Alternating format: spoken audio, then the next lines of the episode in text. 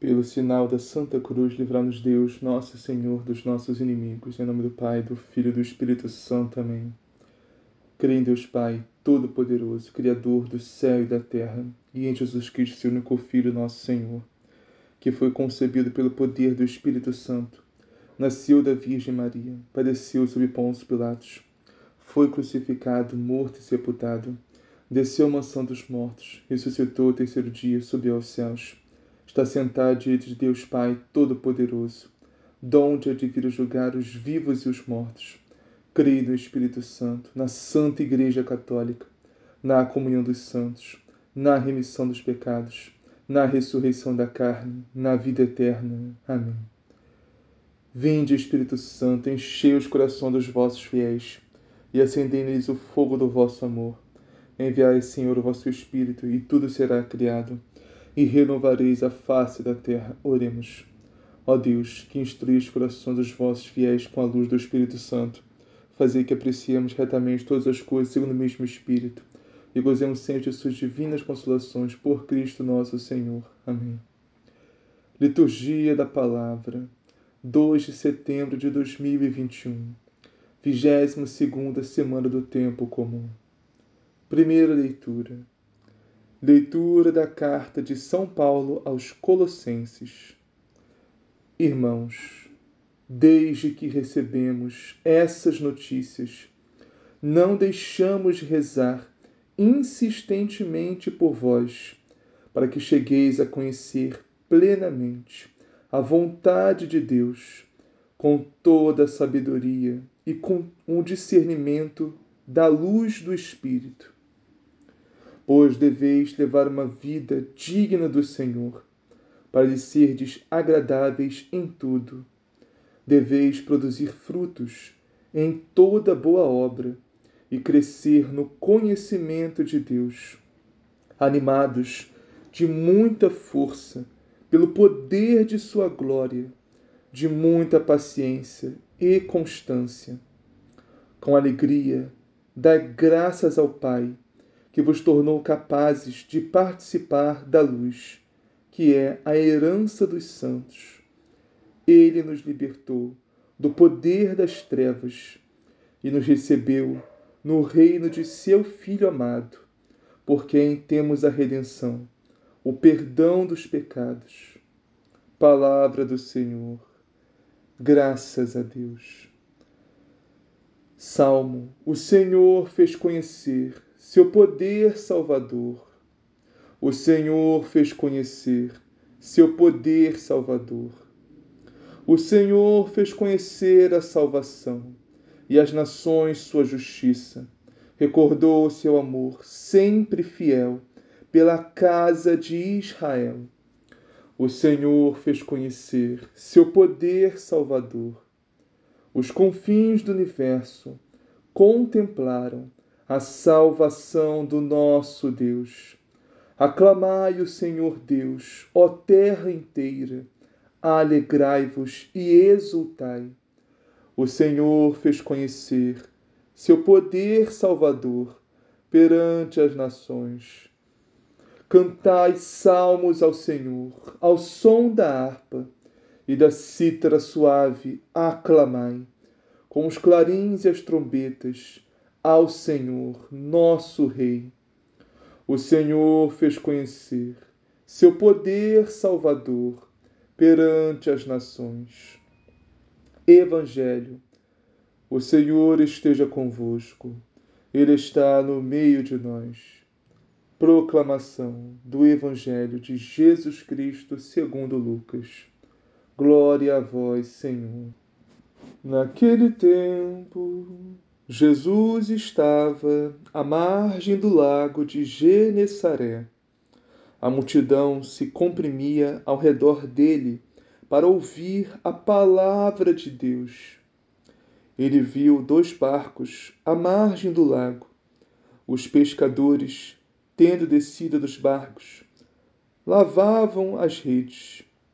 Jesus subiu num dos barcos, o de Simão e pediu que se afastasse um pouco da terra. Então sentou-se do barco ensinava as multidões. Quando acabou de falar, disse a Simão: Vai mais para o fundo e lançai vossas redes para a pesca. Simão respondeu: Mestre, trabalhamos a noite inteira e nada apanhamos, mas por tua palavra lançarei as redes. Agindo assim, pegaram tal quantidade de peixes que as redes se rompiam. Fizeram sinal aos companheiros no outro barco para que viessem ajudá-los. Eles vieram e encheram os dois barcos, a ponto de quase afundarem. Vendo isso, Simão Pedro prostrou-se aos joelhos de Deus, de Jesus, dizendo: Afasta-te de mim, Senhor, porque sou um pecador. De fato, à vista da pesca que haviam feito, o espanto tomara conta dele e de todos os que o acompanhavam, bem como de Tiago e João, filhos de Zebedeu e sócios de Simão.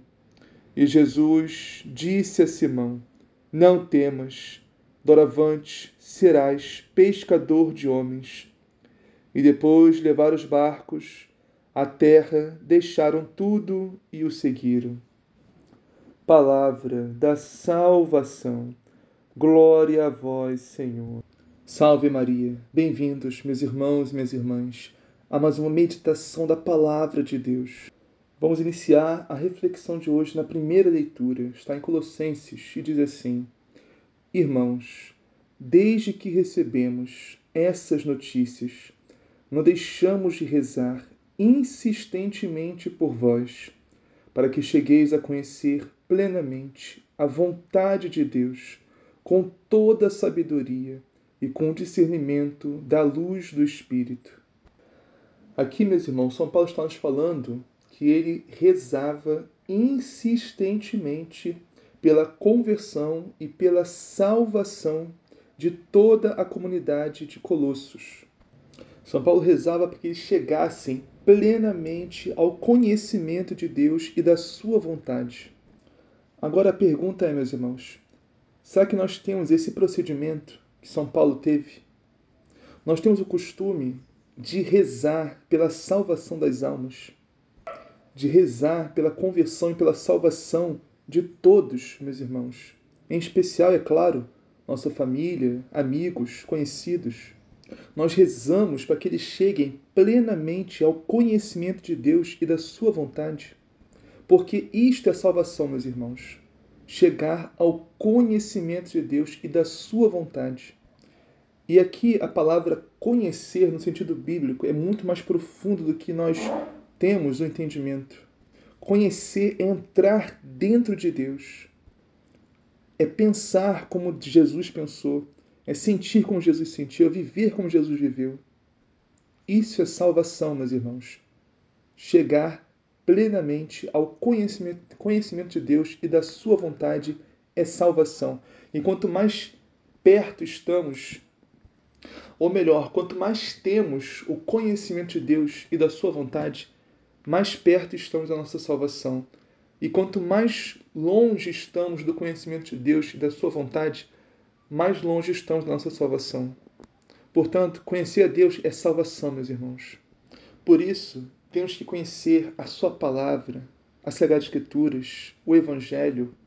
Temos que conhecer a doutrina de Jesus Cristo que está no Catecismo da Igreja Católica. Temos que conhecer, né, e principalmente colocar em prática a Sua palavra, o seu Evangelho e viver também os seus mandamentos, conhecer e viver os seus mandamentos. Porque isto é salvação, meus irmãos. E temos que orar para que todos cheguem a esse conhecimento de Deus e se salvem também. Continuando a leitura, pois deveis levar uma vida digna do Senhor, para lhe serdes agradáveis em tudo. Como sermos agradáveis a Deus, meus irmãos? Como levarmos uma vida digna de Deus, digna do Senhor? Conhecendo, vivendo, colocando em prática Sua palavra, seu Evangelho, seus mandamentos. Isso é ser agradável a Deus, meus irmãos. E quem não vive a sua palavra, quem não pratica, coloca em prática o seu evangelho, quem não obedece os seus mandamentos, não é agradável a Deus, não leva uma vida digna do Senhor. Deveis produzir frutos em toda boa obra e crescer no conhecimento de Deus. Aqui São Paulo está nos falando, meus irmãos, das obras que testemunham a nossa fé e que de forma alguma podem ser desprezadas como ensinam falsas e vãs doutrinas por aí, que não têm a sabedoria e o discernimento da luz do Espírito Santo de Deus que a Santa Igreja de Cristo Católica Apostólica Romana tem. As obras são importantíssimas para a nossa salvação, meus irmãos, porque elas testemunham a nossa fé. Como diz São Tiago, a fé sem obras é morta. Ou seja, não existe verdadeira fé sem obras. E quanto mais produzimos frutos, meus irmãos, de toda boa obra, frutos de conversão, frutos, virtudes, frutos de santidade, frutos de evangelização. Quanto mais praticamos as obras de Deus, mais crescemos no conhecimento do próprio Deus e mais damos glórias ao Senhor através da nossa vida. Mas para isso temos que perseverar na fé, meus irmãos, perseverar no amor, na caridade, perseverar na graça de Deus, perseverar na Santa Igreja de Cristo. E para isso precisamos de paciência e constância. Muita paciência e constância. Pois sem isso, meus irmãos, será dificílimo nos salvarmos. Pois Jesus disse: não é aquele que apenas se converte né, e diz Senhor, Senhor, que irá se salvar, mas sim aquele que perseverar até o fim. Ou seja, até o último segundo da nossa vida aqui nessa terra, temos que perseverar na graça de Deus para nos salvarmos. E para isso precisamos de muita paciência e muita constância. E como diz aqui no versículo 11, animados de muita força pelo poder de Sua glória, ou seja, além da paciência e constância, meus irmãos, o poder da glória de Deus nos anima, ou seja, o São Paulo está nos falando das, das consolações que o Senhor nos dá. Quando estivermos passando por provações, tribulações, sofrimentos, angústias, temos que nos voltar nosso olhar para o alto, olhar para o céu e lembrar: meu Deus, existe o céu. Isso aqui é passageiro. Isso aqui um dia vai acabar, isso aqui tudo vai passar. Agora Deus vai existir para sempre, o céu vai ser para sempre. Um dia eu vou estar lá, aleluia, irmãos. Continuando, com alegria, dai graças ao Pai, que vos tornou capazes de participar da luz que é a herança dos santos. Ou seja, aqui estamos falando da luz que é Cristo, meus irmãos. Jesus Cristo é Deus de Deus, luz da luz. E quando estamos vivendo em estado de graça, essa luz habita em nós. Mas também estamos falando da luz beatífica de Deus, ou seja, a glória de Deus no céu, meus irmãos, que um dia participaremos se nós perseverarmos até o fim. E isso tem que nos encher de alegria, meus irmãos. Um dia podemos participar da glória de Deus no céu. Isso tem que nos encher de alegria. E temos que dar graças ao Pai por tudo, meus irmãos, por tudo, pela nossa salvação. E por um dia podemos estar, entrar no céu pela glória de Deus, pelo poder de Cristo. E se perseverarmos até o fim na nossa fé. Continuando, ele nos libertou do poder das trevas e nos recebeu no reino de seu Filho amado. Meus irmãos, é uma verdade de fé que todos nós nascemos condenados ao inferno, condenados à treva, às trevas. Todos estávamos sob o jugo de Satanás, sob o domínio do maligno. Todos estávamos presos no poder das trevas. E foi Deus que nos libertou deste cativeiro pelo poder de Cristo, morrendo na cruz por nós, meus irmãos. Assim que Jesus venceu Satanás, pisou a cabeça da serpente, expulsou o dragão infernal, derramando seu preciosíssimo, santíssimo sangue na cruz pela nossa salvação. Isso tudo, meus irmãos, para que nós pudéssemos ir para o céu um dia, participar da glória celeste, do reino de Deus. Porque ninguém pode ir para o céu sem passar por Jesus. Ninguém pode se salvar por si mesmo, meus irmãos. É Cristo que nos liberta do poder das trevas, no qual nós já nascemos nele. Por isso, não podemos vir com essa historinha. Ah, Deus sabe meu coração. Ah, eu sou muito bom. Ah, eu ajudo isso, ajudo aquilo, ajuda tal pessoa, ajudo tal lugar. Eu faço bem, eu sou muito bom, Deus sabe meu coração, não precisa de tudo isso. Isso é discurso de quem está indo para o inferno, meus irmãos. Ninguém se salva por si mesmo. Não existe absolutamente nada que possamos fazer nesta vida para nos salvarmos nós por nós mesmos, sozinhos, sem Cristo. Não existe isso. Não existe salvação sem Jesus Cristo. Ou então diz: Ah, mas eu não mato, mas eu não roubo, eu não faço mal a ninguém, eu sou muito bom, Deus sabe, Deus sabe meu coração, Deus sabe minha vida, Deus sabe como eu ajudo, como eu sou bom. Eu não vou na missa, eu não comungo, eu não, eu não, não confesso meus pecados, porque eu sou muito bom, não tenho nem pecado. Isso é discurso que está indo para o inferno, meus irmãos. Quem acha que pode se salvar por si mesmo. Quem acha que pode ser bom por si mesmo. Porque só Deus é bom e mais ninguém, meus irmãos. E para sermos bons, temos que estar em Deus, temos que viver em estado de graça. Porque é Jesus que nos faz ser bons. E sem Jesus não há bondade, sem Jesus não há salvação. Continuando, por quem temos a redenção e o perdão dos pecados, ou seja, em Jesus Cristo nós somos redimidos. Em Jesus Cristo nossos pecados são perdoados. Ou seja, sem Jesus não há redenção. Sem Jesus não há perdão dos pecados. Como é importante, meus irmãos, nós entendermos a importância do sacramento da confissão, onde Jesus perdoa os nossos pecados através do Padre onde Jesus nos lava com seu sangue redentor, seu preciosíssimo sangue derramado sobre nós no sacramento da confissão, nos lava a nossa alma, deixa branca, alvejada. No sangue do, no sangue do Cordeiro, nossa alma fica branca, mais branca do que a neve. Mas se não queremos confessar nossos pecados, meus irmãos, nossa alma fica suja, encardida, e vivemos sob o poder das trevas, sob o jugo de Satanás. Portanto, meus irmãos, ninguém, absolutamente ninguém se salva só por ter, entre aspas, um bom coração.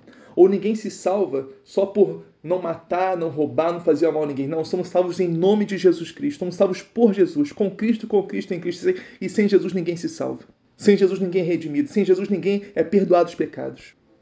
E o salmo de hoje é lindíssimo, meus irmãos. E diz assim: O Senhor fez conhecer seu poder salvador perante as nações. O poder salvador de Deus é Jesus, meus irmãos. Jesus Cristo é o poder, a sabedoria de Deus. E Deus o fez ser conhecido perante todas as nações. Não existe, ou se existe, são pouquíssimas pessoas que nunca ouviram falar de Jesus. Mas o problema, meus irmãos, é que conhecem superficialmente, não conhecem de verdade. Ou seja, o que, que a grande maioria da população mundial sabe a respeito de Jesus? Sabem assim, não, que ele nasceu no Natal, né? dizem que ele morreu na Páscoa, aí dizem que ele ressuscitou, né? dizem que ele é Deus. Ou seja, dizem, mas o que nós dizemos de Jesus? Quem Jesus é para nós? Aí quando a gente vai mais profunda a gente consegue encontrar no máximo, no máximo, né? A pessoa diz, ah, Jesus era um cara bem legal, né? Um cara gente boa, né? Que pregava a paz, o amor, né? Que dizia que todo mundo era igual, né? Todo mundo tem que se amar, se respeitar.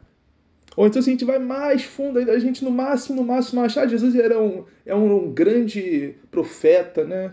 Um homem muito ungido, um homem muito iluminado.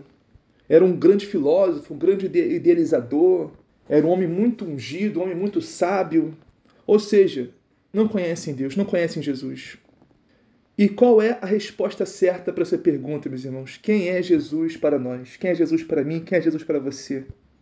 Se nos perguntarem quem é Jesus para mim, quem é Jesus para nós, a resposta deve ser meu Senhor e meu Deus.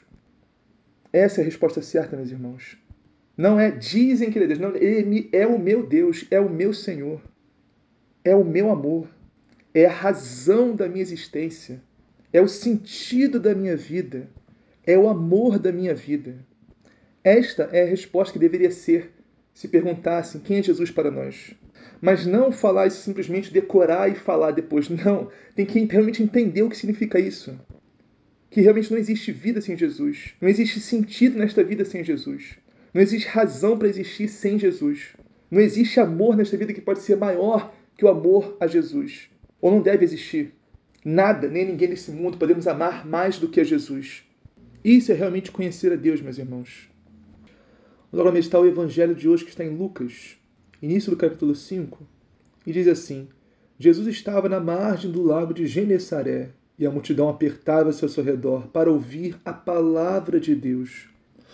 Meus irmãos, imaginem a multidão, uma multidão enorme, incontável, se apertando porque não tem espaço para todo mundo. E estavam ali, meus irmãos, para ouvir a Jesus, para ouvir a palavra de Deus, a palavra viva, encarnada, o Verbo que se fez carne, que é nosso Senhor Jesus Cristo. O Filho de Deus que veio ao mundo para ensinar aos homens o caminho do céu. Ou seja, o Filho de Deus se fez homem para que os homens se fizessem filhos de Deus adotivos, é claro, a filiação adotiva, porque só Jesus é o Filho unigênito de Deus. E ainda hoje, meus irmãos, Jesus está falando conosco. Jesus fala conosco, meus irmãos, através dos bispos, do sacerdote, dos padres, do nosso pároco. Mas cadê as multidões, meus irmãos? Cadê as multidões? Falta fé no povo. As igrejas estão vazias. Isso é triste, meus irmãos. Na pandemia, nem a capacidade de 30% era preenchida às vezes. Jesus está falando, mas o povo não quer escutar. O povo não quer se comprimir para ouvir a Jesus. Esse é, é o simbolismo para se apertar, se comprimir, é o desconforto, meus irmãos. O desconforto de usar uma máscara. O desconforto de manter o distanciamento social. O desconforto de ter que ligar, ter que pegar uma senha, não sei como é em cada cidade. Mas, meus irmãos, temos que nos comprimir para ouvir a palavra de Deus, para participar da Santa Missa, da mesa da palavra e da mesa eucarística também estivermos em estado de graça, como um gardo do corpo e sangue de Cristo. Mas é importante ouvirmos uma palavra de Deus. Jesus está falando, através de nossos bispos e sacerdotes que estão em comunhão com a sua doutrina, com a doutrina de Cristo, com a Santa Igreja. Estamos falando, meus irmãos. Cabe a nós agora nos comprimirmos para podermos ouvir a palavra de Deus, que fala ao nosso coração. Continuando, Jesus viu duas barcas paradas à margem do lago. Os pescadores haviam desembarcado e lavavam as redes. Subindo numa das barcas, que era de Simão, pediu que se afastasse um pouco da margem. Depois sentou-se na barca e ensinava as multidões. Essa barca, meus irmãos, de Pedro simboliza a igreja. Jesus nos ensina através da barca de Pedro, ou seja, da Santa Igreja de Cristo, católica, apostólica, romana. Nos ensina as multidões, e aqui está tá a simbolismo de todos os povos, todas as nações se unem através da barca de Pedro, se unem dentro da barca de Pedro para ouvir a Jesus.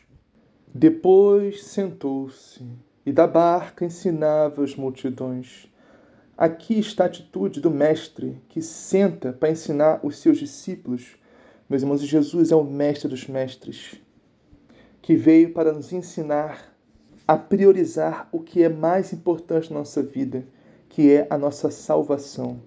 Não existe nada nem ninguém neste mundo que possa ser mais importante que a nossa relação com Deus, que a nossa amizade com Jesus, que a nossa salvação, meus irmãos. Que vivermos em estado de graça, que podermos participar de todas as santas missas no domingo e comungar do Santíssimo Corpo e Sangue de Cristo. Nada nem ninguém pode ser mais importante que isso.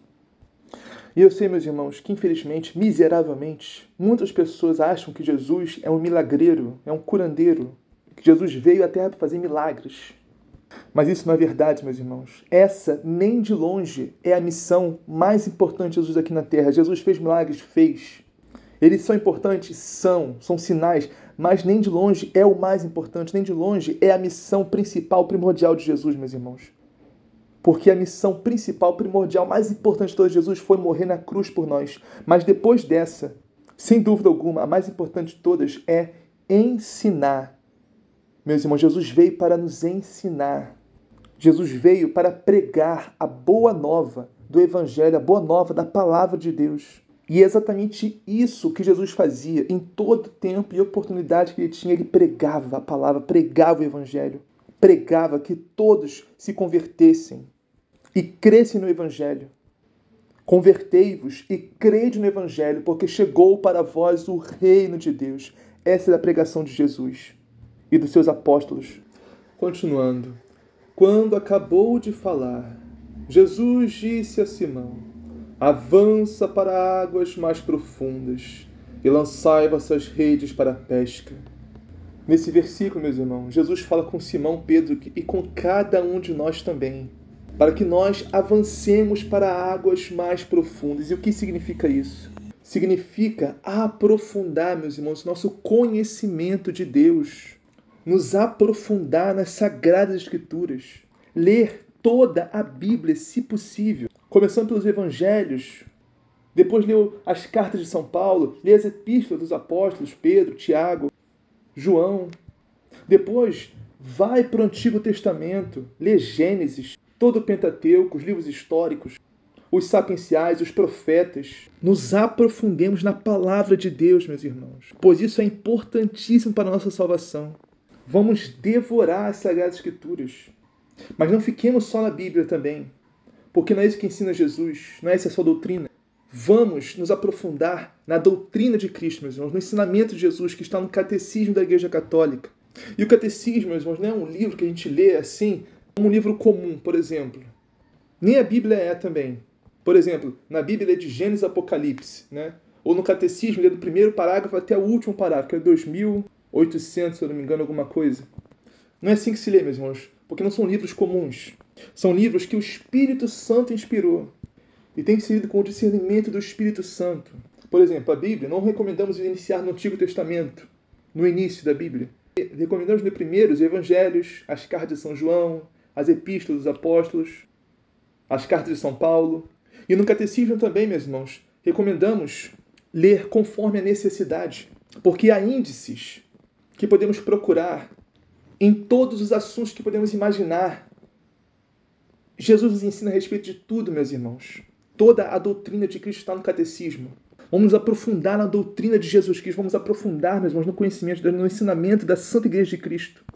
Por exemplo, se todo dia nós lermos três capítulos da Bíblia e três parágrafos do catecismo, já vai ser um grande avanço.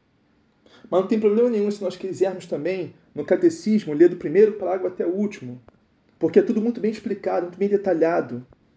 Mas a Bíblia recomendamos fortemente começar pelo Novo Testamento. Então, vamos imaginar que nós temos dificuldade para ler a Bíblia, para ler o catecismo. Meus irmãos, há diversos livros católicos que estão em comunhão com a doutrina de Cristo. Livros bons para se ler, para nos aprofundarmos na palavra de Deus, nos aprofundarmos no ensinamento de Jesus. Livros que também estão em comunhão com a palavra de Deus. É só sabermos procurar, meus irmãos.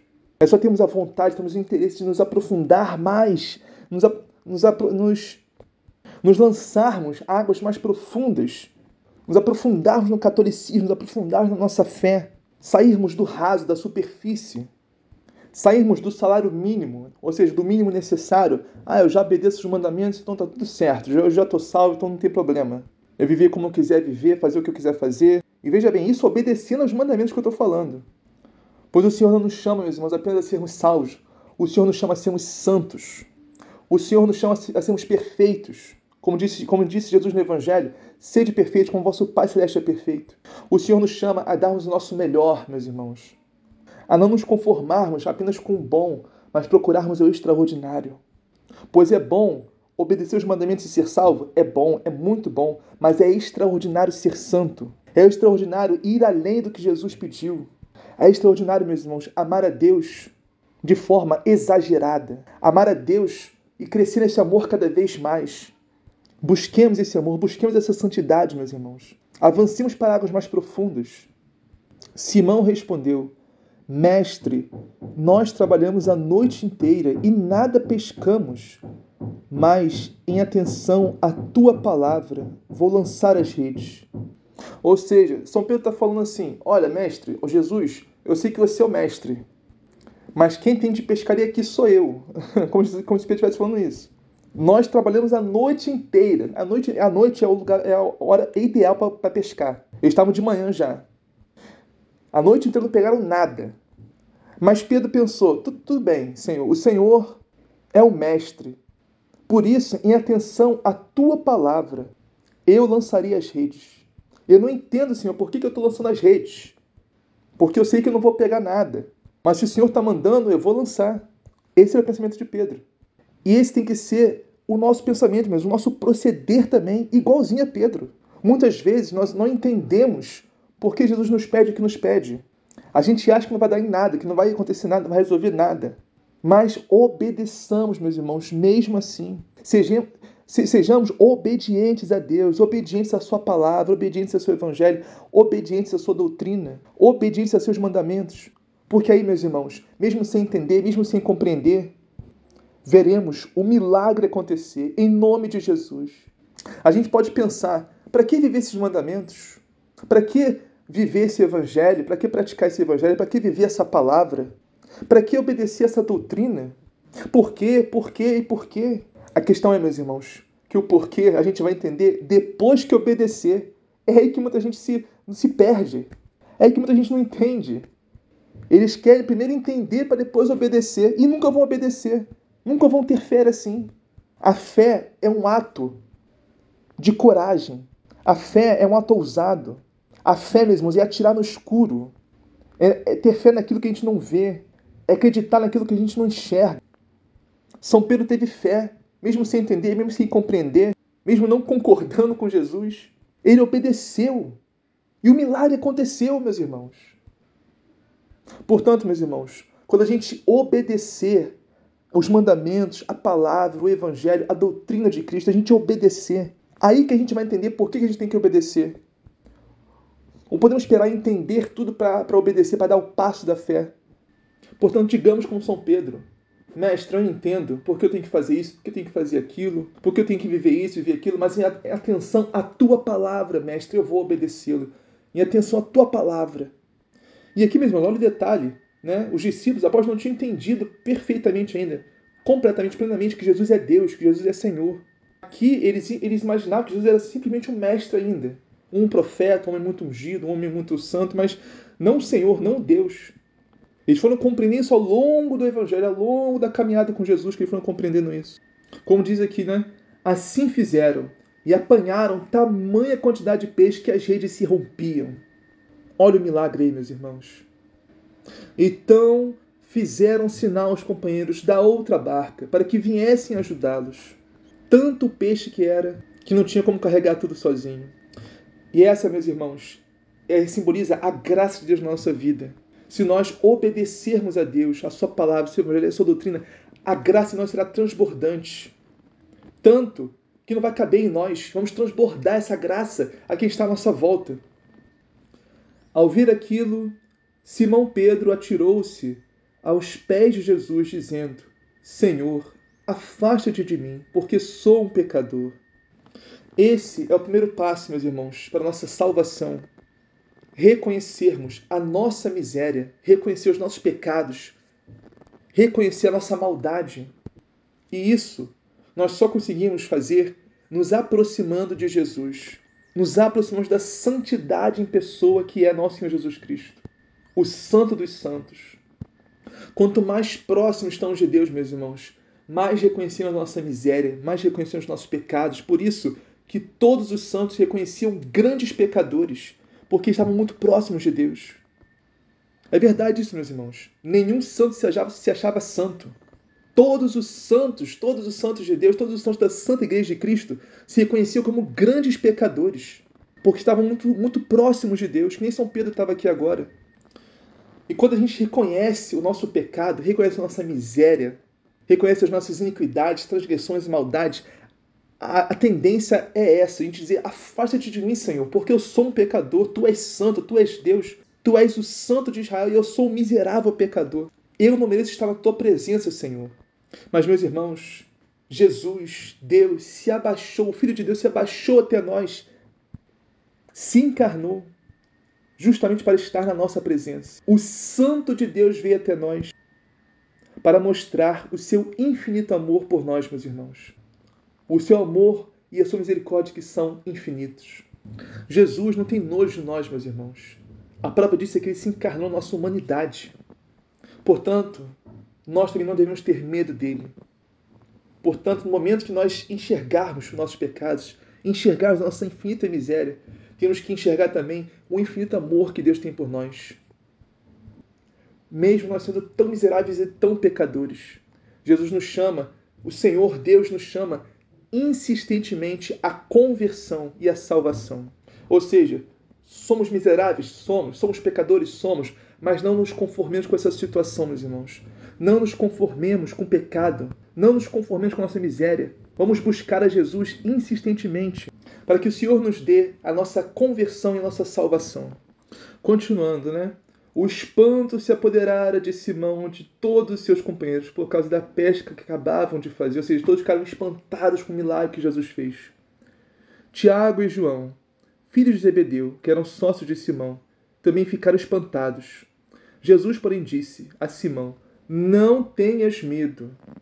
E Jesus diz hoje para nós, meus irmãos, não tenhamos medo de Jesus, meus irmãos, não tenhamos medo de Deus porque é o pecado que faz isso. O pecado em nós faz a gente ter medo de Deus, que nem Adão que se escondeu lá no Antigo Testamento, depois que pecou, que caiu.